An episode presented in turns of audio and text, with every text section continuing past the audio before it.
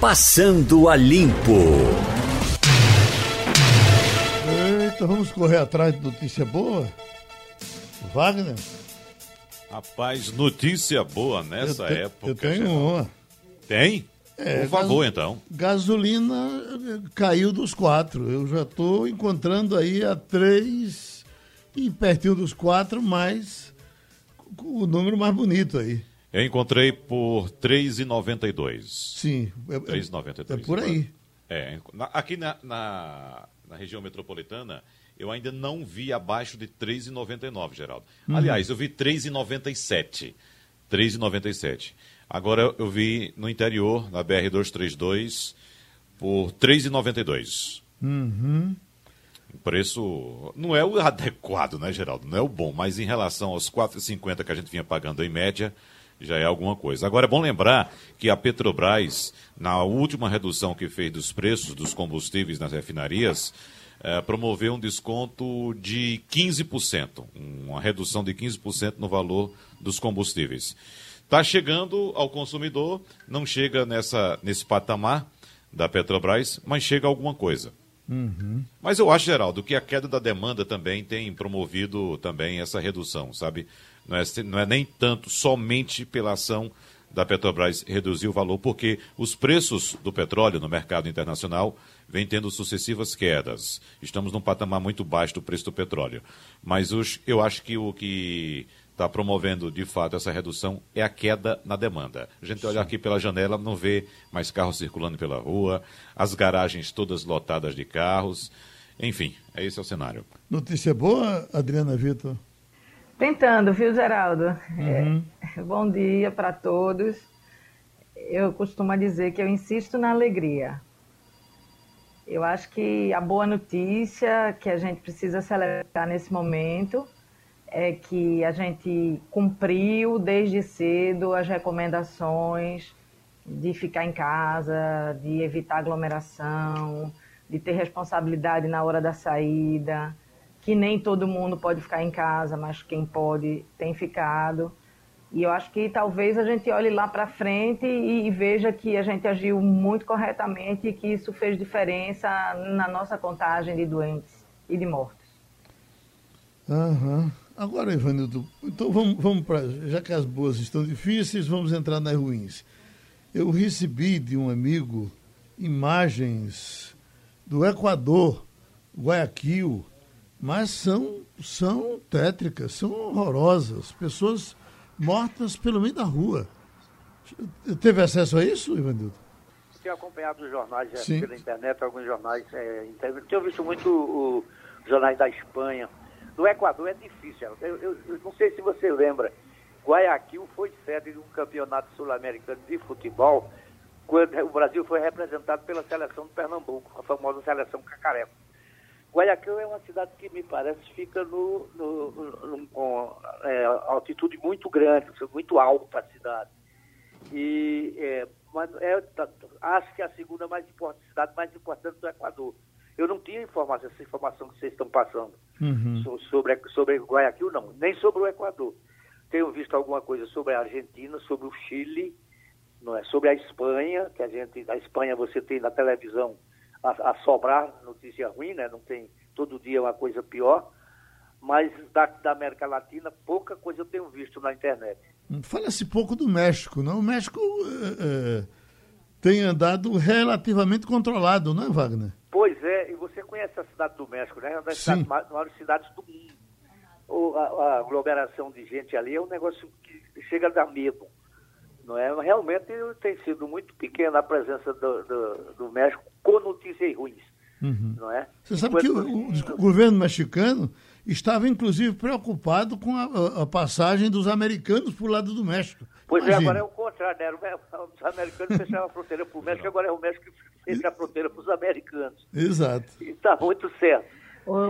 Geraldo, Geraldo. É preciso ter muito cuidado nesse início com esses números, que, por exemplo, ontem foi divulgado um estudo realizado por pesquisadores da PUC, da Pontifícia Universidade Católica do Rio de Janeiro, e também da Fiocruz, apontando que o Brasil vem conseguindo controlar o número de infecções nesse início de pandemia aqui em nosso país. Porém, eles observam que esse aparente controle pode estar ligado à subnotificação dos casos. E veja só, a, a, as equipes de atenção básica em várias cidades e estados do Brasil já estão dizendo que a subnotificação ao Ministério da Saúde em casos suspeitos de Covid-19 tem sido gigantesca. E tem outro levantamento que aponta o seguinte: que o Brasil tem pelo menos 23 mil testes do novo coronavírus ainda à espera do resultado. Esse número equivale a três vezes e meia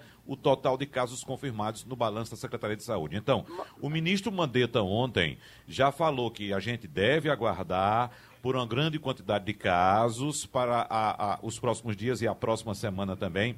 E certamente é ligada a, é, essa informação do ministro Mandetta está ligada a essa quantidade enorme de casos subnotificados. Então, é, é, não é que a coisa está controlada e outra coisa, esses países que também não têm muita transparência em seus dados, como por exemplo o México, pode estar passando por essa questão.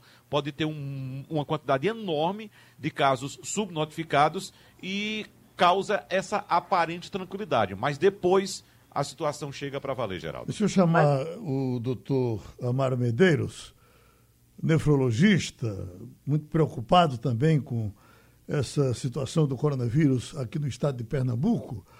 O doutor Mara, a primeira pergunta que eu lhe faço é com relação à água. Eu tenho escutado visto, inclusive, na internet, uh, alguns colegas seus tinham um médico recomendando água, dizendo que é importante beber água, mas ele faz um. um, um, uh, um estimula tanto para tomar água que eu digo, meu Deus do céu, eu vou terminar morrendo afogado com a água desse doutor. O senhor que é o homem dos rins, os rins que, que, que gostam tanto da água, a água tem realmente essa importância? A água nos ajudaria em alguma coisa a mais nesse momento? Geraldo, bom dia, bom, bom dia, dia aos ouvintes. Tudo bem, veja, Geraldo, de novo, existe uma série de, de maluquices sendo dita. Tá? A água não, é, não tem nenhum papel terapêutico, nem evita nenhuma nenhum tipo de doença. Na realidade, ela pode causar doença desde que ela esteja contaminada. O que a gente tem que fazer, na realidade, é estar o melhor possível. Para estar bem, a gente tem que estar hidratado, só isso. Mas a água não vai diminuir em absolutamente nada o risco da doença. Isso é fake news. Agora, fechando. Na realidade, uhum. na realidade isso é um, um desserviço à população. Escute, na, eh, no começo da semana, a semana vai terminando, no começo da semana eh, estava o seu pavor com, com, a, com relação à chamada curva. Uh, o comportamento das pessoas melhorou um pouco? O senhor tem observado isso? Melhorou, piorou, melhorou, piorou, está se comportando em ondas. Em alguns lugares você vai e está tudo parado, em outros lugares você vai cheio de gente. Na realidade, veja, o que eu acho que está acontecendo hoje, no Brasil como um todo, é subnotificação. Nós não estamos testando ninguém. Então, os números que a gente tem são dos doentes graves que a gente testou. Afora isso, 80% dos pacientes são assintomáticos e a gente não sabe quem tem ou quem não tem, porque nós não estamos testando. Uhum. Então, senhor... esses números do estado de Pernambuco, como de resto no Brasil quase todo, eles não representam a realidade. O senhor está se protegendo como, doutor Amaro? Ficando em casa, saindo o mínimo possível para fazer coisas essenciais. Essa é a única forma que a gente tem de proteção. Adriana Vitor? Bom dia, doutor. Bom dia. É, em relação ao convívio das pessoas, quem está em isolamento, eu acho que a gente presta um grande serviço agora é, para orientar quem está em casa. Estou uhum. em casa, Aí tem um irmão em casa. Essas famílias não devem conviver, imagino. O senhor poderia explicar por quê? Veja, uh, não é que as pessoas não possam conviver, as pessoas podem conviver. O que as pessoas não podem é conviver com uma pessoa que saia, vá para a rua, tá certo? Uh, faça as coisas normalmente e volte para casa sem nenhuma precaução. É preciso cuidado com essas pessoas, isolar os mais velhos, por exemplo esses não devem receber visitas, a não ser que a pessoa esteja lá em quarentena com eles. Então, esse é o ponto. É isolamento social mesmo. Fique em casa. Ivanildo... Em relação aos profissionais de saúde, o senhor tem alguma informação de como isso está chegando em Pernambuco? Uh, veja, os médicos estão aí, eles têm que trabalhar, não tem outra forma.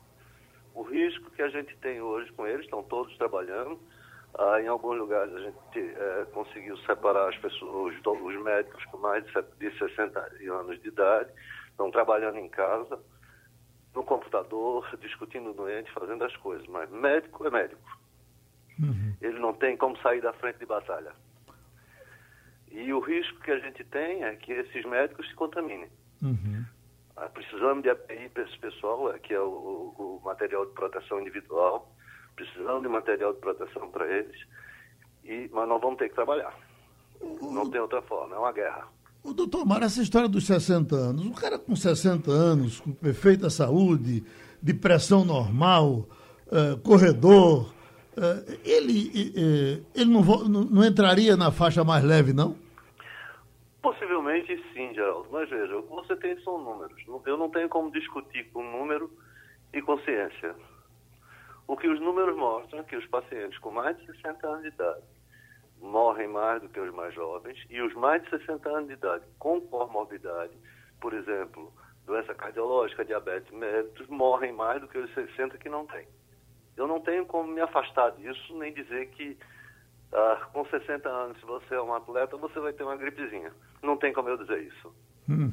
Isso não é ciência. É, era para estar conversando com a gente hoje aqui, doutor Amaro, uhum. um, um estatístico que está fazendo um trabalho, mas ele disse que não, não quis falar no ar para não alarmar. Mas internamente, o que ele me disse é que tem, eh, eh, no levantamento que ele faz, na projeção que ele faz, nós podemos terminar esse, esse, esse período, quando chegar ao final, nós teremos 150 mil mortos no Brasil. Eu digo, olha, é mais ou menos isso que a gente tem, notado com todos os cientistas que têm conversado com a gente. Agora, o que eu fiquei realmente espantado foi que eu vi uh, uma notícia vinda dos Estados Unidos dizendo que os Estados Unidos poderiam terminar com perto com 2 milhões de mortos. E esse mesmo estatístico disse que foi lá na, na, no site da ONU e pegou as informações e na, na projeção dele os Estados Unidos chegarão a, a, a 1 milhão e 900 mil mortos. E não é demais não esse negócio? Não é não, Geraldo. Se não se fizer nada, se não se tentar conter a progressão do vírus, os números estão aí. É, são números de, de trabalhos internacionais. Então, nós precisamos conter, conter a, a, a contaminação. É bem verdade que tudo isso aí é feito com base em posições estáticas de países que já passaram. E a gente tá, não, tá, não consegue afastar as uh, modificações de cada país. Hum. Mas esses são os números. Wagner Gomes. Doutor Amaro, o senhor falou a respeito dos riscos que os médicos correm, nós estamos acompanhando isso em todo o mundo, com um índice altíssimo de infecção de profissionais de saúde. É, mas me, me, chamou muita atenção, doutor Amaro, esse convívio familiar, que o médico também tem família. Né? O médico vai trabalhar, o enfermeiro vai trabalhar, o auxiliar de enfermagem vai trabalhar e volta para casa para o convívio familiar. Ah, ah, ah, qual é a forma, qual a maneira mais adequada para se evitar que esse profissional transmita o novo coronavírus para seus familiares em casa? Testar testar o profissional. Se ele estiver contaminado, afastar ele de todo mundo. Mas veja, dentro de casa, ele vai ter que voltar, ele vai ter que tomar todos os cuidados possíveis, mas tem sempre uma chance maior do que todo mundo dele contaminar.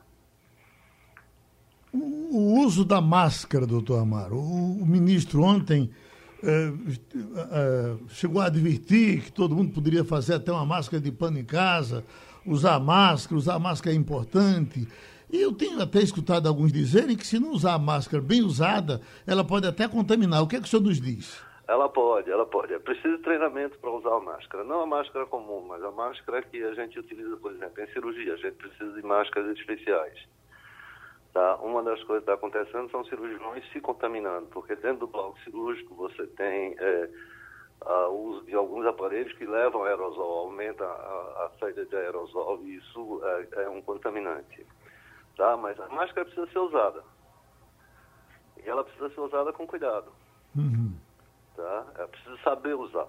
Por exemplo, você passar a mão na frente da máscara sem tirar ela corretamente, ela pode estar contaminada.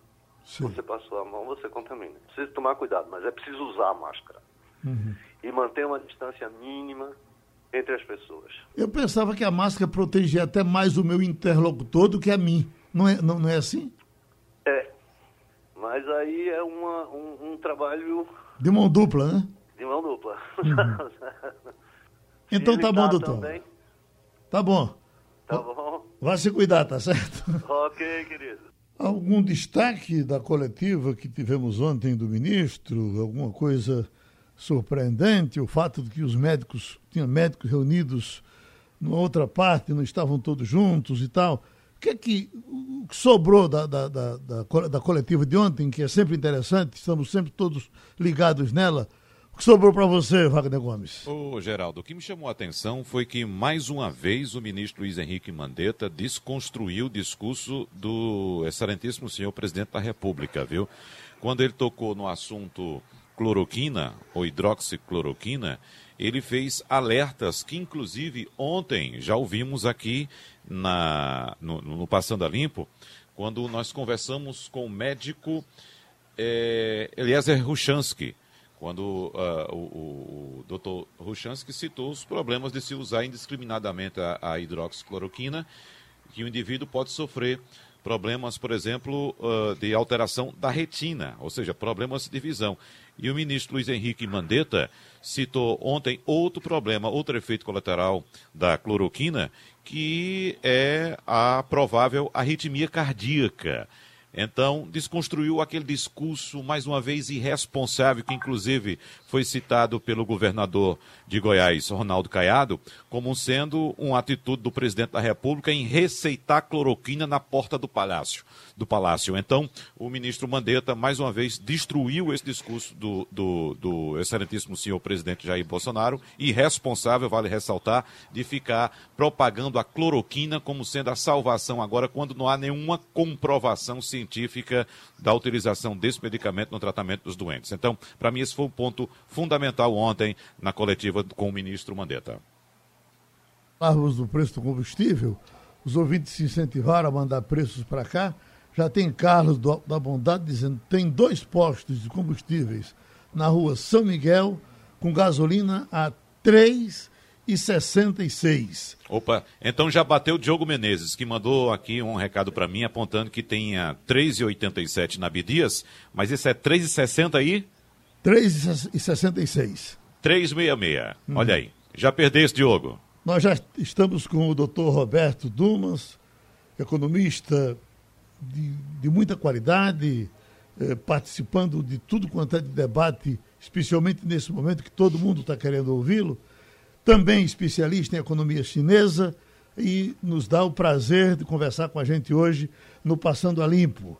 Doutor Roberto Dumas está onde? No Rio ou em São Paulo? São Paulo. Está em São Paulo, é? São Paulo. Pronto, então vamos conversar. Escute, entrando com essa questão da economia chinesa, o que estão dizendo é que a, que a China já já uh, volta a ser o que era novamente. O estrago teria sido muito pequeno porque ela sabe se recuperar com muita rapidez. É isso mesmo? É, bom dia, obrigado pelo convite. Bom Mais dia. ou menos isso daí, né? Porque, de fato, o que eles fizeram era aquilo que a Organização Mundial da Saúde sempre preconizou, ou seja, isolamento total. Agora, ter um isolamento total numa ditadura é simples. Simplesmente você fecha, faz a. fecha uma cidade, que era a cidade de Wuhan, ou seja, 22 milhões de habitantes. Puxa vida, 22 milhões de habitantes é o tamanho de Londres e de, Nova York. E fechar uma cidade assim. Agora, a recuperação uh, ainda não está se dando.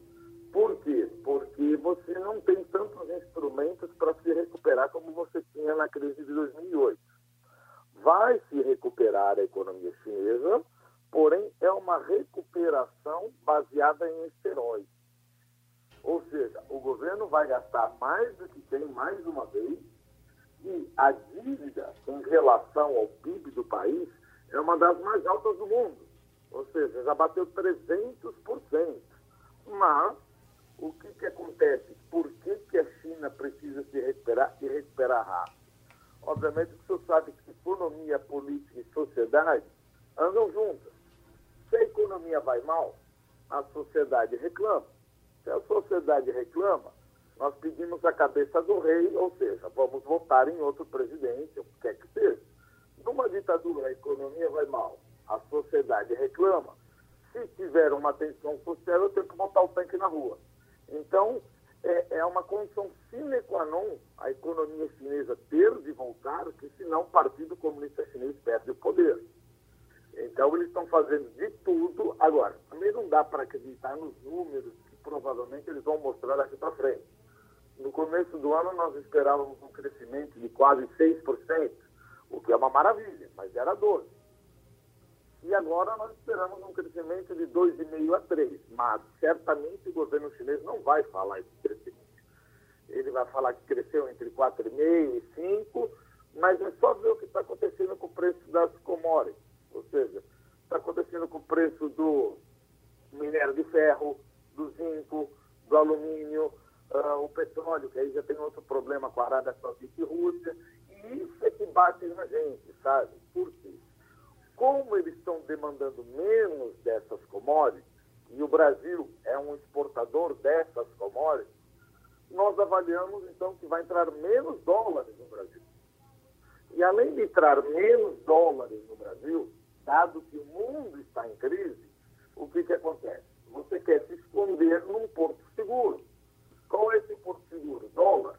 Então, olha a tempestade perfeita no Brasil além de entrar menos dólares no Brasil, os que estão aqui estão saindo. Por isso que o câmbio bate 5,20, 5,10. E aí você fala, puxa, mas então tem algum motor já trazendo para o Brasil, né? Tem algum motor que possa fazer a economia brasileira crescer? Olha, exportação não vai dar. Por quê? Meu segundo maior comprador é a União Europeia. A epidemia começou na China, e se alastrou para toda a Europa.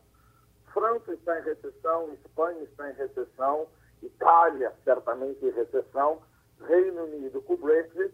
Então eu não tenho mais, eles não vão ser mais os meus compradores, porque eles estão caindo. Quem seria meu terceiro comprador? Os Estados Unidos. Puxa, mas agora os Estados Unidos é que é o centro da pandemia.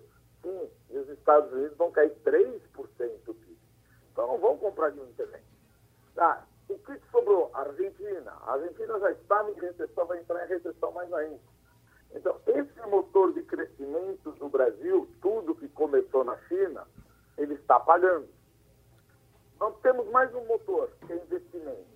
Aí não precisa ser economista, é só pensar. Veja, estamos no meio de uma pandemia, a nossa curva, é, é um pouco tétrico que a gente fala, mas a nossa curva de infectados e mortes está crescendo cada vez mais. Ainda não chegamos naquela curva onde você fica mais horizontal. Estamos subindo, estamos subindo. Qual é o empresário, efetivamente, sabendo que ainda nós não chegamos no pico da epidemia, vai querer investir na economia e aumentar sua capacidade produtiva, dado que os bancos também não querem emprestar, que eles estão com medo. E já sabe que o PIB do Brasil deve cair pelo menos 2%. Então, veja, a capacidade ociosa no Brasil vai aumentar mais ainda. Olha só, eu desliguei o motor da exportação, estou desligando o motor do investimento, muitas pessoas vão ser demitidas, já estamos esperando aí mais ou menos, por exemplo, agora, você tem uns 12 milhões de trabalhadores desempregados, devemos chegar uns 17 milhões, ou 18. Então o consumo também cai seja, então não tem motor que vá sustentar a economia brasileira em 2020. Certo. Então, infelizmente, vamos não crescer menos, né? Porque não existe. Nós vamos cair. Nós vamos cair. Tudo começou na China e aquela coisa. Olha como o mundo é globalizado e acaba impactando em todo mundo, né? Uhum. Doutor Roberto Dumas, economista, professor de economia internacional, economia chinesa, do INSPER conversando com a gente aqui na primeira página. Eu chamo o jornalista Ivanildo Sampaio. Oi, Ivanildo. Estou falando. Está ouvindo? Agora sim, Vandildo. Bom dia, doutor. Ontem, os Estados Unidos enviaram uma frota de aviões cargueiros para comprar equipamentos, para apanhar equipamentos comprados na China. Eu pergunto ao senhor, essa coronavírus, com, com, com esse, esse panorama de atacar o mundo inteiro, fez, vai fazer com que a guerra comercial entre Estados Unidos e China arrefeça? Veja, agora não dá tempo de ter uma guerra comercial, porque ninguém está comprando ela foi colocada, como, como que a gente diz, em stand-by, ou seja, vamos parar um pouquinho de guerrear, mas isso vai voltar. E o problema maior não é a guerra comercial, sabe? É o seguinte, uh, é o roubo de propriedade intelectual que a China faz com várias empresas estrangeiras que entram lá. E você tem um outro ponto, que é também chamado de segurança nacional. Muita gente fala isso é bobagem. Não, não é bobagem. Uh, se você for lá para trás, em 1989, quando teve o massacre da Praça da Paz Celestial, lembra daquele chinesinho? Lembro, lembro. Isso, aquela coisa horrorosa. Uh, Deng Xiaoping, que era o verdadeiro líder na época, ele desapareceu. E começaram a discutir se valia a pena continuar com as reformas da China. Só que Deng Xiaoping ele fez um grande acordo com o Partido Comunista Chinês e o Conselho de Estado, falando, olha, se vocês me apoiarem, eu prometo que a China nunca vai ser uma democracia, vamos sempre ter o Partido Comunista Chinês no poder, liderado pelo Estado, Conselho de Estado, faltou apenas uma parte, que era o Exército Chinês, o Exército de Libertação do Povo. E ele falou com o Exército de Libertação do Povo o seguinte, olha, se você apoiar, eu sempre prometo que teremos um exército moderno teremos também, vou dar participação de empresas chinesas para o exército. Vocês estão entendendo o problema da Huawei?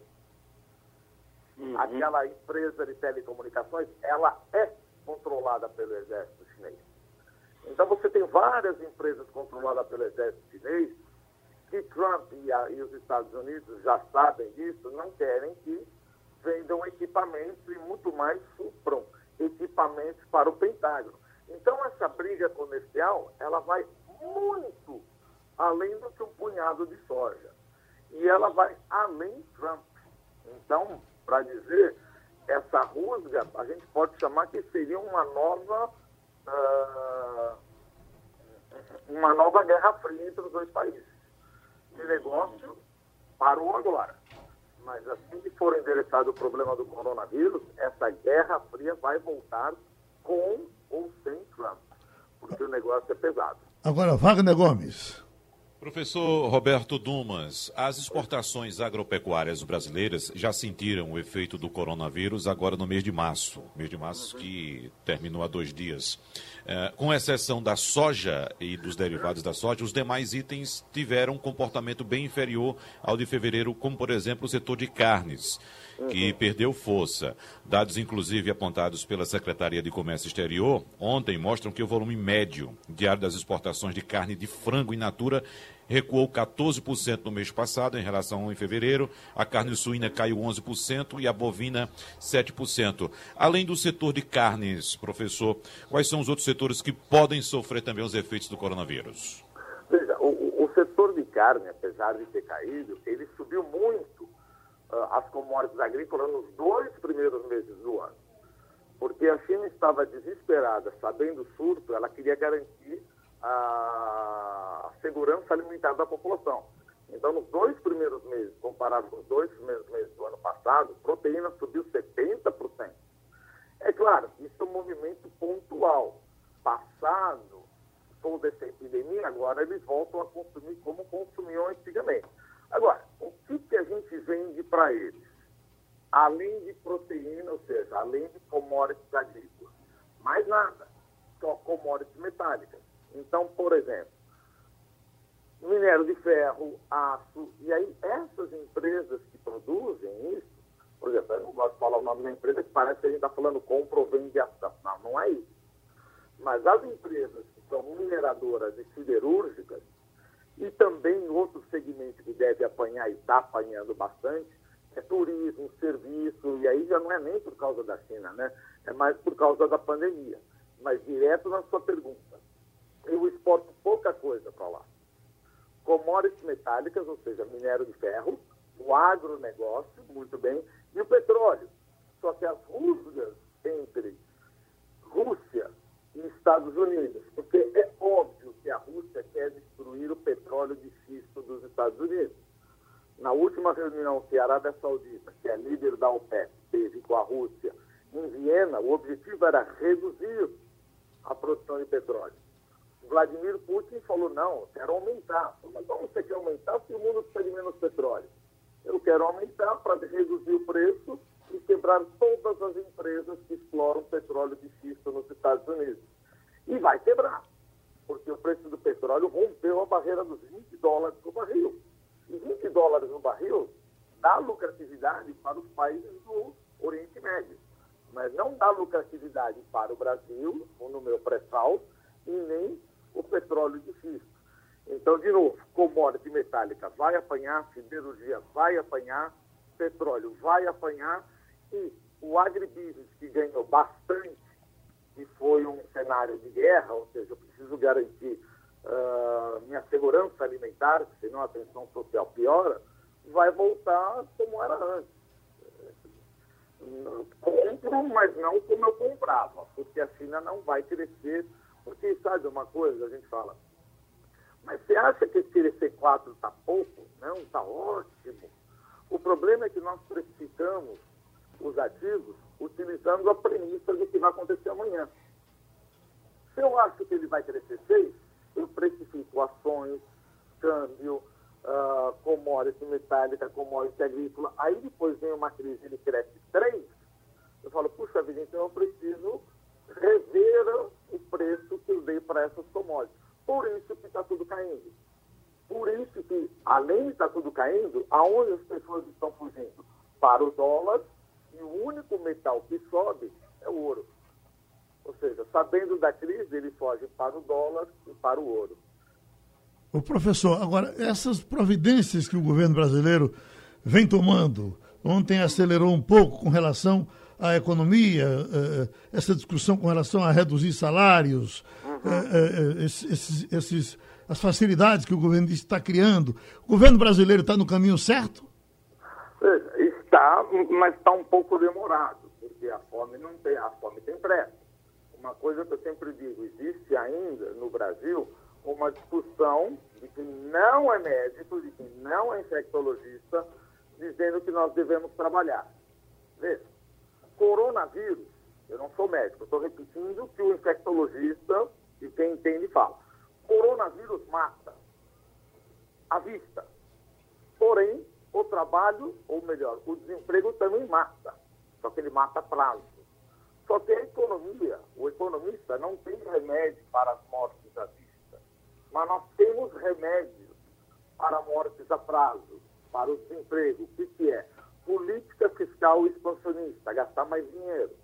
Mas veja, olha quanto tempo demorou para, nem foi distribuído ainda, hein? O Corona Voucher, aqueles 600 reais para os autônomos. Eles ainda não sabem como vão distribuir. Meu Deus, tem que ser rápido assim como foi o Federal Reserve dos Estados Unidos. Decidiram agora, depois de tanto tempo, que você pode suspender o trabalho e você vai receber o correspondente a essa redução do período de trabalho, vai receber correspondente ao salário de desemprego. Sim, mas até aprovar já vão 10 dias. O que o governo tem que fazer, e ele está tentando fazer, é o seguinte: não é fazer a economia andar. Esquece, ela não vai andar.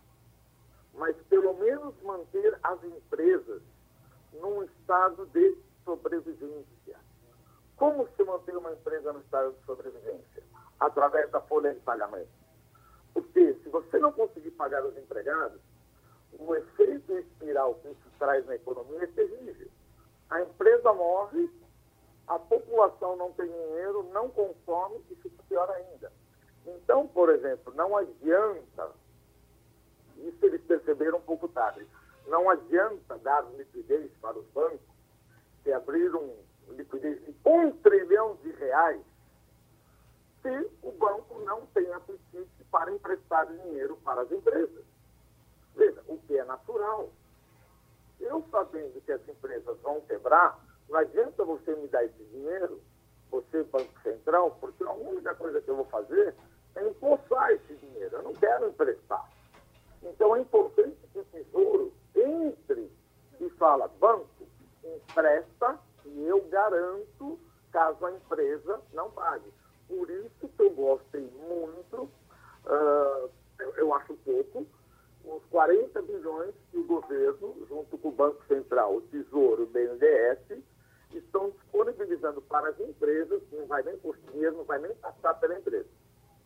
Ele vai direto para a conta salário do trabalhador. E o Tesouro responde pelo risco de 85%. É isso que o governo tem que fazer. Manter as empresas sobrevivendo. Porque no momento que voltarmos a crescer, o capital econômico dessas empresas ainda está vivo. Não adianta destruir. Aí é a morte a prazo, que é uma bobagem, que a gente consegue endereçar isso daí. Morte à vista é que não dá para endereçar, né? Uhum. Adriana Vitor. É, eu sei que economista não é, é, não tem bola de cristal, mas tem estudos que cons, possam consolidar algumas respostas que a gente precisa agora. Por exemplo, como as economias dos países vinham se comportando, as políticas públicas antes do coronavírus. O senhor arriscaria em dizer quem vai sair melhor disso, quem vai passar melhor por isso, pelo que havia feito antes? Veja, uh, praticamente a economia global já vai entrar em recessão. A gente espera aqui que esse ano o mundo caia a 1,1%. Quais são as economias que geralmente tendem a se sair melhor? Aquelas que têm mais armamento. Como assim mais armamento? Aqueles países que economizaram em momentos de bonança. Tipo Alemanha, Holanda, ah, a China tem porque ela precisa legitimar. Agora, aqueles países onde o governo já estava quebrado, esse fica mais difícil, que é o caso do Brasil. O governo está dando dinheiro, mas uma coisa precisa ficar claro o seguinte: é difícil você dar dinheiro quando o governo está quebrado. Por quê? A gente fala, mas por quê? Não pode dar dinheiro? Não, se o governo não tem dinheiro, não tem nem economia, é um bruto do bom senso. O governo vai ter que pedir dinheiro emprestado. Ele pede dinheiro emprestado para quem? Para nós, para mim, para vocês, para todo mundo que é aqui as pessoas. Mas como que eu empresto dinheiro para o governo? Ora, cada vez que eu vou no banco, eu coloco no fundo DI, num fundo de mercado estruturado, uh, no multimercado, ou compro tesouro direto, etc., eu estou comprando título do governo. Agora, se eu vejo que o governo está gastando demais, veja, eu tenho idade, obviamente a gente estudou, mas eu lembro 82, eu lembro 87, eu lembro. Uh, o plano Collor, eu lembro 97, eu lembro 99. Olha quantos calotes o governo brasileiro já deu. Então, vendo que, não estou falando desse governo, estou falando do Estado brasileiro, sabendo que quando você gasta demais, a cada cinco anos o, governo dá um calote, isso me assusta. Então, se você gastar demais, eu vou pedir mais juros. E se o governo falar, eu não vou te pagar mais juros, o que, que ele faz para pagar a dívida? Ele emite moeda e traz inflação de volta. Por isso que a curva de juros, lá no, no final, ela já está aumentando, ou seja, os financiadores, nós mesmos, estamos já pedindo mais juros para financiar a dívida pública. Então, respondendo à sua pergunta, quem mais vai se dar melhor? Aqueles que têm ou que tiveram um arsenal mais preparado, ou seja, políticas monetárias, que aí a gente tem. Mas mais importante, o governo estava com as contas equilibradas, o que não é o caso do Brasil agora. E não era nem antes do coronavírus. Mas, aí você fala, então será que seria interessante o Brasil não gastar dinheiro? Também não, porque o nosso déficit fiscal vai piorar de qualquer maneira. Como assim vai piorar de qualquer maneira? Veja, se o governo não entra ajudando as empresas, muitas empresas morrerão. O desemprego vai aumentar mais do que você imagina. A base de tributação cai. Consequentemente, o déficit do governo piora. Veja, o governo não fez nada, hein? Se o governo entrar, o déficit do governo também aumenta. Porém, ele mantém as empresas vivas. Ora, se o déficit fiscal aumentando é, já é uma variável dada, vai aumentar de qualquer maneira, então que mantenhamos essas empresas, pelo menos, em estado de sobrevivência. Uhum. Mas precisamos de mais celeridade. Não adianta querer você aprovar um voucher de 600 reais e demorar um mês. Uma família não consegue. Ou, eu sou professor, por exemplo. Graças a Deus eu não dependo. Mas eu sou autônomo. Como é que eu vou chegar? Eu nem sei ainda onde eu vou pegar o dinheiro. Eu vou pegar no Correio, eu vou pegar no Banco do Brasil, eu vou pegar no BNB. Eles ainda estão batendo cabeça. E um fica jogando a bola para o outro. Quer dizer, agora não é hora de discussão proselitista. Estamos numa situação de guerra. Tá não certo. é nós contra eles. Olha, você quer o meu. Não, nós estamos numa situação de guerra. Me permita só mais um item com o professor, Geraldo. É, é, professor Roberto Dumas, é, a gente sabe que não existe crise que acabe 100% com a economia. Algum setor sempre ganha. Por exemplo, na economia popular, nós estamos acompanhando aqui um desespero muito grande do setor de restaurantes, todos fechados, demitindo, enfim. É, mas o setor de delivery está saindo muito bem. A gente está percebendo que esse pessoal que trabalha com entregas, com motocicletas, bicicletas, está trabalhando feito louco, né? principalmente nas grandes cidades, evidentemente. Quais são os setores que o senhor destacaria que podem crescer, inclusive, nessa crise? Olha, certamente o setor de supermercados, setor de hipermercado, setor farmacêutico, setor de saúde, uh, esses setores estão se dando muito bem. Por exemplo, acabei de ler aqui, não sei se foi ontem, o GTA, o, o, o Grupo Pão de Açúcar, está contratando, não sei se 5 mil funcionários eles estão contratando. Então, supermercado, hipermercado, uh, farmácia, saúde, hospital, esses são setores que estão indo. É, é, triste falar isso, né? Parece que você não tem coração. Fala, puxa vida, você está falando de quem está ganhando dinheiro que você está morrendo. É, mas é, são setores que estão se dando bem na crise. Pronto. Supermercado, hipermercado, farmácia, ah, não apenas as farmácias, mas a indústria farmacêutica como um todo, né? Porque você sempre acha que está com uma doença, porque eu lembro quando eu tinha meus 5 anos, 7, 10 anos, eu entrava numa farmácia, eu já sentia o cheiro de álcool, já sentia que eu ia tomar a minha agulhada. Uhum. O senhor destaca, destacaria também é, é, tecnologia ou telecomunicações, professor? Telecomunicação, você sabe que você tocou num ponto importante. É mais ou menos. Por quê? Porque a telecomunicação ela está sofrendo uma coisa chamada uh, choque de oferta. Porque telecomunicações, de aparelhos de telecomunicação, a gente, nós dependemos de países como a China, Coreia do Sul, Taiwan, para usar os bens intermediários e os componentes. Por exemplo, quando você pega o iPhone, você vira de lado, você não está escrito lá Made in China, está escrito, tá escrito Assembled, montado na China. Então, por exemplo, eletroeletrônicos, eu tenho vários uh, insumos e bens intermediários que vêm da China. Precisa saber que essas empresas já voltaram, porque senão continua sendo afetado negativamente eletroeletrônico e telecomunicação. Professor Roberto Dumas, um, um grande abraço do pessoal da Rádio Jornal e de todos os pernambucanos um agradecimento pela sua participação e esperamos contar com o senhor outras vezes, tá certo? Será, será um prazer, muito obrigado. Espero que tenha agregado algum valor e jogado alguma luz aí. Sem dúvida. Ouvimos Bom. o professor Roberto Dumas, economista, professor de Economia Internacional, Economia Chinesa do Inesper. Vamos puxar um assunto com Adriana, Adriana Vitor, pois não, Adriana? Ô, Geraldo, eu queria, você tinha pedido uma boa notícia no começo e eu não dei. Mas vamos lá, vamos insistir na alegria. Plácido Domingo está curado no México, né? A gente, você falou do México. O México está em situação de emergência, declarada há dois dias, mas tem cura, tem saída, tem cuidado, enfim, a boa notícia.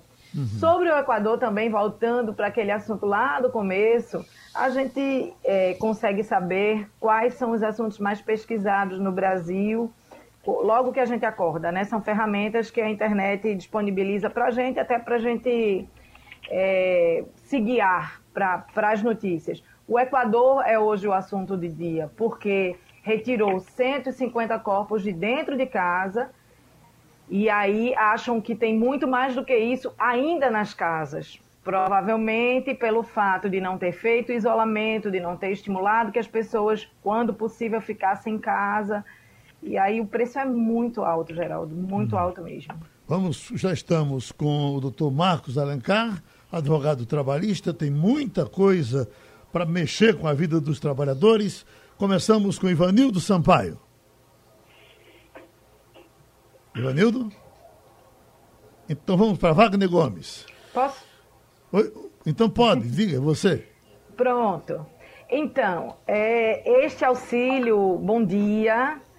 Eu queria falar, claro, sobre este auxílio emergencial de 600 reais, chamado de Corona Voucher. Tem gente pedindo para não chamar assim, para chamar de auxílio emergencial, enfim. O que importa é que o trabalhador que hoje precisa comer, se alimentar, vai ter 600 reais, em alguns casos 1.200 reais para fazer isso. Mas um estudo divulgado ontem pelo Instituto de Pesquisa Aplicada, ou IPEA, disse que 11 milhões de pessoas, ou 17,3% dos potenciais beneficiários, não estão inscritos no cadastro único do governo federal. Esse é um imenso desafio, esse é o maior desafio. Veja bem, é, bom dia a todos. Sem dúvida que é um grande desafio, mas eu, antes de fazer alguma consideração, eu acho que nós temos que nos medir pelos grandes e pelos gigantes. Ontem eu vi uma reportagem lá nos Estados Unidos que as pessoas estão sem abrigo público, dormindo nos estacionamentos ao relento, e o cheque que o governo americano ainda está emitindo de 1.200 dólares não vai chegar nos próximos 10 dias, eu acho que foi mais ou menos isso.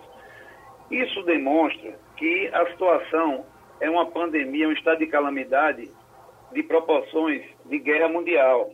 Então, nós temos que ser tolerantes, e eu venho falando isso em todas as minhas conversas, inclusive aqui com o Geraldo, com o município, com o Estado e também com a União Federal, independente de partido político ou de corrente política que se siga de esquerda, de direita. É um problema muito grave. Alguns estados têm esse cadastro.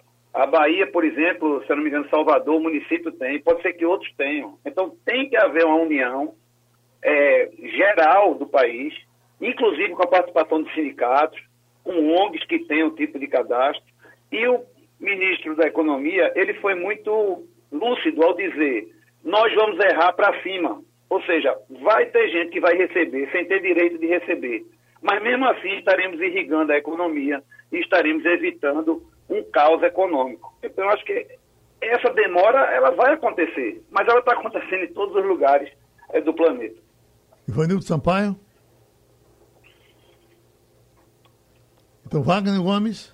O doutor Marcos, é, os economistas estão elogiando, evidentemente, a grande maioria, as medidas adotadas pelo governo. O governo estima aí cerca de 24 milhões dos 33 milhões de trabalhadores com carteira assinada que serão incluídos no programa emergencial de manutenção de empregos mas todos são unânimes também. Inclusive, acabamos de ouvir doutor Roberto Dumas, professor do, do INSPE, é, é, apontando que o problema é a burocracia e principalmente a demora do governo brasileiro em tomar atitudes. O senhor citou agora a demora do governo norte-americano de tomar algumas atitudes, mas certamente é uma demora muito inferior à nossa. E nossa condição em termos de vida social no Brasil é muito inferior à dos Estados Unidos. Por exemplo, já tem gente passando fome, pessoas que não aguentam sequer esperar pelo almoço, quanto mais pelo fim do mês. Então,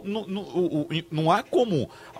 É, Uh, aumentar a velocidade na tomada dessas decisões, já que, por exemplo, uh, o presidente demorou 48 horas para sancionar o auxílio emergencial, com medo da lei de responsabilidade fiscal, quando o Supremo Tribunal Federal, através do ministro Alexandre Moraes, já havia sinalizado positivamente para o governo, inclusive, arrebentar aí a lei de responsabilidade fiscal, porque estamos numa situação emergencial.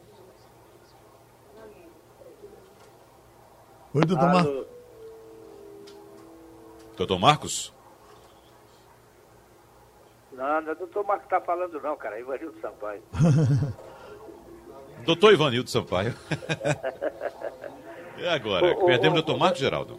Você, você falou aí, né, quando você falou do México, né, que o problema é o seguinte, talvez eles não tenham feito tantos testes para atestar se a população foi ou não foi acometida num número muito maior pelo vírus, né? Porque você não tem equipamentos para testar todo mundo. Você pega uma população no tamanho da, da população da cidade do México, isso é quase impossível. Até porque não há equipamento para isso.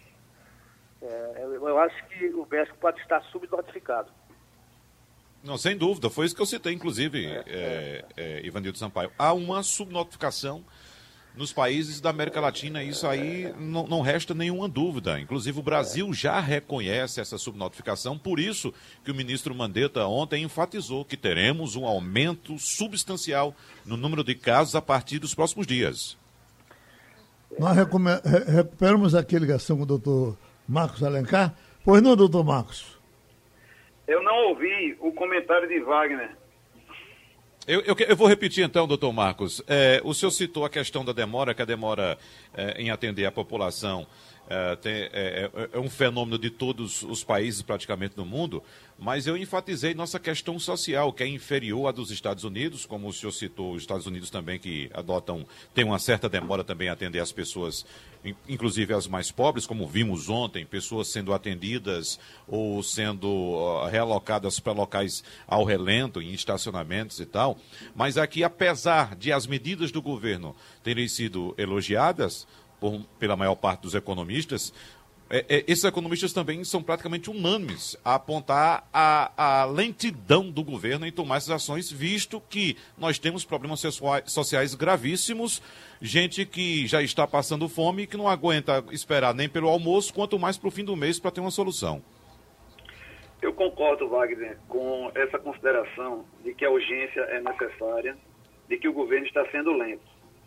Tá? Mas nós temos um país com 260 milhões de habitantes, mais do que isso, com dimensão continental. É, eu sou resolvedor. Isso quer dizer o quê? Quando eu vi essa pandemia começar a chegar aqui, eu redigi uma medida provisória juntamente com o presidente do Instituto EFE, e nós protocolamos perante o presidente da República, o ministro da Economia e o ministro da Justiça. É apresentar soluções. Eu concordo com essa deficiência, é terrível isso, o governo tinha que ter um cadastro de todo mundo, está se usando aí a justiça eleitoral para ajudar. Agora, quem tiver uma ideia diferente que resolva, deve apresentar. Economista dizendo que o pacote é bom, mas que a medida não é imediata, tem que apresentar alguma solução imediata, porque eu só vejo fazer o cadastro, e a gente tem que correr atrás disso. É, é igual essa história do, da pandemia não adianta chorar sentado, tem que construir hospital de campanha. Eu, inclusive, falei desde o início que tem que fazer em estado de futebol, porque você tem acesso a multidões, é, você consegue é, fazer rapidamente e investir nisso em respirador. Não adianta ficar reclamando. Então, assim, eu não vejo nenhuma outra saída a não ser o cadastramento, porque nós não podemos nem avolumar as pessoas nas agências bancárias. Tem mais esse detalhe. Né? E usar aí a plataforma do Bolsa Família e da Justiça Eleitoral. Infelizmente, é isso que nós temos e temos que prosseguir nesse caminho. Hum. Com relação aos trabalhadores, uh, uh, algum, algum destaque para o que foi decidido para o trabalhador? Por exemplo, essa ideia da, da, que as empresas poderão reduzir salários, isso é inevitável? Veja bem, Geraldo, é, nós, nós estamos, é, é, graças a Deus, com duas, duas medidas provisórias, a 927, a de 1 de abril, mas que está sendo lida por todo mundo hoje, que é a 936, né, que o governo traz um programa emergencial de manutenção do emprego e da renda, né, através de um pagamento chamado benefício emergencial. Né. Isso, essa medida é que a gente estava esperando tanto, que veio substituir o artigo 18 da medida anterior, a 927. Isso associado ao, entre aspas, Corona Voucher, que vai chegar é, para um trabalhador eventual, autônomo, que nunca teve isso na história desse país, é, atendido também. Lógico que não é 100% atendido, mas é, é, um, é uma, uma tábua de salvação. Eu acho que agora cabe aos empregadores né, correrem atrás dessa medida a 936, que está sendo divulgada hoje, Eu, inclusive, publiquei lá no Trabalhismo em Debate um resumo, é, um passo a passo de como é, o que traz de benefício essa medida. Ela basicamente toca em dois pontos. Você pode suspender o contrato de trabalho e aí o empregado fica em casa, o empregador não paga salário, isso a gente defende desde o início, o governo vai pagar o benefício é, de 100% da parcela do seguro-desemprego, né? é só o seguro-desemprego como parâmetro, e existe a outra opção, que é a de redução proporcional do salário e da jornada, de 25%, 50% e 75%. São alguns critérios, mas o governo também vai fazer o pagamento de uma contrapartida. Então, assim, é uma medida provisória que demorou muito, tinha que ter saído mais rápido, né? o Ministério da Economia pecou nisso, mas, pela minha análise, eu, eu, estou lendo essa medida desde as 5 horas da manhã e faço uma análise positiva. Eu acho que está dentro do esperado. Eu, inclusive, concluí a minha análise dizendo o seguinte, que é, a gente tem que considerar a realidade econômica do país e partir do princípio de que o governo federal precisa atender outras áreas, né? Faça o estado de calamidade mundial. Então, na medida do possível, eu vi que o governo federal se expulsou para fazer uma medida que impedisse demissão em massa. Porque o que nós precisamos nos preocupar mais do que o valor que vai chegar na mão do trabalhador, e aí eu estou falando trabalhador de forma ampla, não só o seletista, é que ele não perca o emprego, que ele tenha ocupação. E para ter ocupação, as empresas precisam sobreviver a esse momento. Pronto, a gente agradece ao advogado Marcos Alencar. O comercial a gente vem já já, passando a limpo. Passando a limpo. Bom, já na parte final do Passando a Limpo, uma passagem pela situação pessoal do presidente Bolsonaro. Eu estou vendo aqui uma foto dele que dá pena. É, olheira, cara de muito cansaço, debaixo da manchete, pressionado e isolado. Bolsonaro oscila entre o apoio de generais e o do filho Carlos. Nem os outros filhos estão entrando na história. Ivanildo Sampaio, lhe preocupa a situação pessoal do presidente Bolsonaro? Me preocupa é, a posição de Carlos na Bolsonaro. Quanto mais a crise cresce, mas ele, em vez de procurar apagar o incêndio, ele joga gasolina. Uhum. Então, realmente é uma coisa de, de, de, de é, saúde mental, não é? O, o, o, gabinete do ódio continua funcionando, né? as redes sociais são inundadas por notícias ruins, que grande parte são produzidas pela orientação do Carlos Bolsonaro. Então, isso realmente é uma preocupação para todo mundo, não é para mim, não é para o país inteiro. E o presidente continua dando mais ouvidos ao, filho do que aos cientistas isso aí não, não é um bom resultado que o país vai ganhar. E impressiona, Adriana Vitor, o bombardeio que recebe cada um que de alguma forma discorda do presidente Bolsonaro. O que vem dizendo, por exemplo, o, o, o, presidente da Organização Mundial de Saúde, alguém identificou que ele poderia não estar afinado com Bolsonaro, e aí já foram eh, descobrindo ou inventando é, é de imediato. É, é, é, é, espingarda 12 no ouvido de cada um, não é isso? Mas deixa eu explicar esse caso do dirigente da OMS, Geraldo. Eu acho que o presidente da República, que hoje devia ser um grande aliado nessa força-tarefa hercúlea que estamos todos empreendendo para que não contemos os nossos mortos de forma assustadora, ele primeiro faz tudo que a gente já sabe, chama de uma gripezinha, é, de um resfriadinho, é, joga contra o ministro da Saúde, que é um médico que estudou para tratar da saúde dos outros e hoje cuida da saúde pública do país, das diretrizes principais dessa pandemia e ontem fez uma reunião com médicos, sem chamar o ministro médico que ele tem na equipe, que está coordenando muito, com muita seriedade, registre-se desde o princípio tudo isso. Ele faz a reunião com os médicos sem sequer comunicar ao seu médico, ao seu gestor maior da saúde pública, que é um médico ministro da saúde. Enfim, ele segue tomando atitudes injustificáveis completamente, no meu ponto de vista. E no caso específico da OMS, é bom que do dirigente, eu não sei o nome dele, ele tem um nome complicado, me desculpe. É, Wagner, que, que é bom de nomes e pesquisa, pode me ajudar a procurar. Mas Tedros ele cortou um trecho. Adanon. Pedro Adanon. Tedros Adanon. Petros Adanon. Isso. Tedros Adanon. Ele corta um trecho que lhe interessa do vídeo deste dirigente da OMS e diz que a OMS está concordando com ele. E é uma mentira.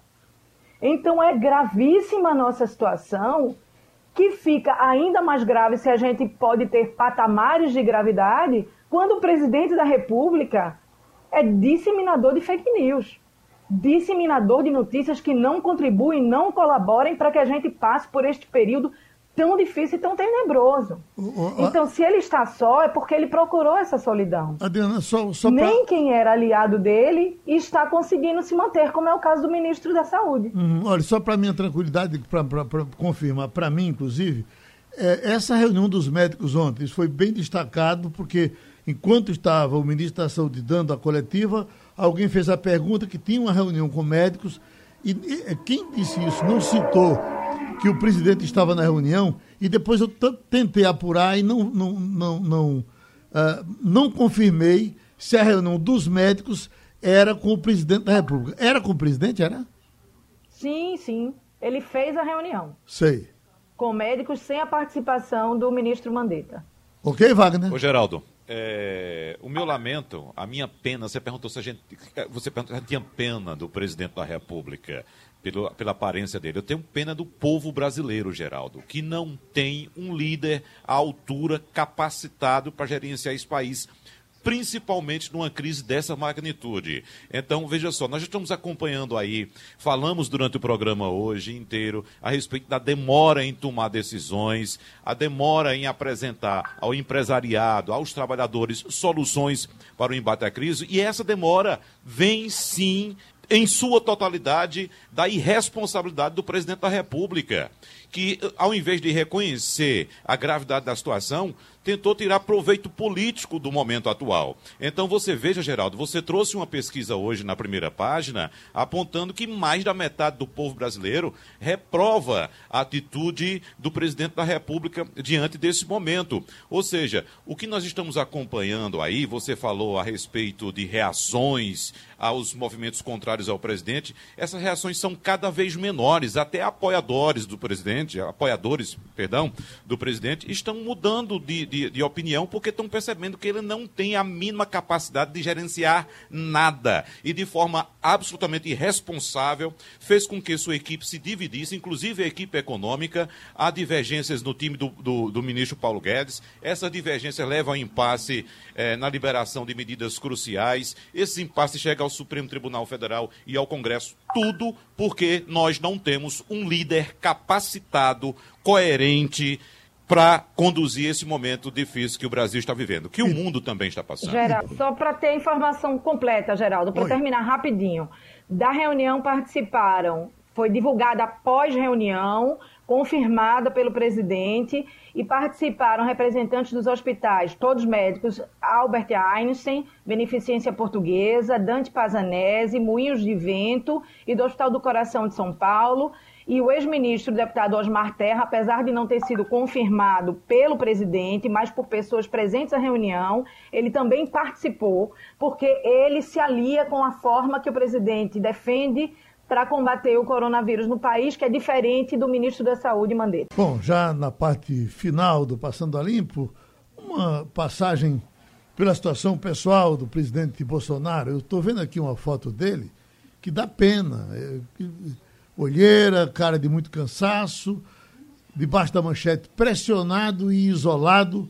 Bolsonaro oscila entre o apoio de generais e o do filho Carlos. Nem os outros filhos estão entrando na história.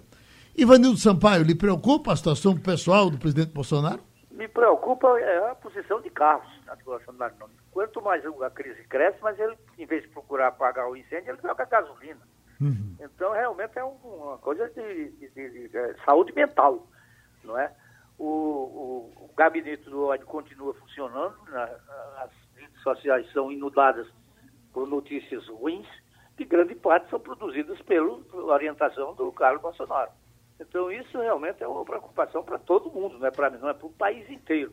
e o presidente continua dando mais ouvidos ao, ao filho do que aos cientistas. Isso aí não, não é um bom resultado que o país vai ganhar. E impressiona, Adriana Vitor, o bombardeio que recebe cada um que de alguma forma discorda do presidente Bolsonaro. O que vem dizendo. Por exemplo, o, o, o, presidente da Organização Mundial de Saúde, alguém identificou que ele poderia não estar afinado com Bolsonaro, e aí já foram eh, descobrindo ou inventando. É, é de imediato, é, é, é, é, espingarda 12 no ouvido de cada um, não é isso? Mas deixa eu explicar esse caso do dirigente da OMS, Geraldo. Eu acho que o presidente da República que hoje devia ser um grande aliado nessa força-tarefa hercúlea que estamos todos empreendendo para que não contemos os nossos mortos de forma assustadora, ele primeiro faz tudo que a gente já sabe, chama de uma gripezinha, eh, de um resfriadinho, é, joga contra o ministro da Saúde, que é um médico que estudou para tratar da saúde dos outros e hoje cuida da saúde pública do país, das diretrizes principais dessa pandemia. E ontem fez uma reunião com médicos, sem chamar o ministro médico que ele tem na equipe, que está coordenando muito, com muita seriedade, registre-se desde o princípio tudo isso ele faz a reunião com os médicos sem sequer comunicar ao seu médico, ao seu gestor maior da saúde pública, que é um médico ministro da saúde. Enfim, ele segue tomando atitudes injustificáveis, completamente, no meu ponto de vista.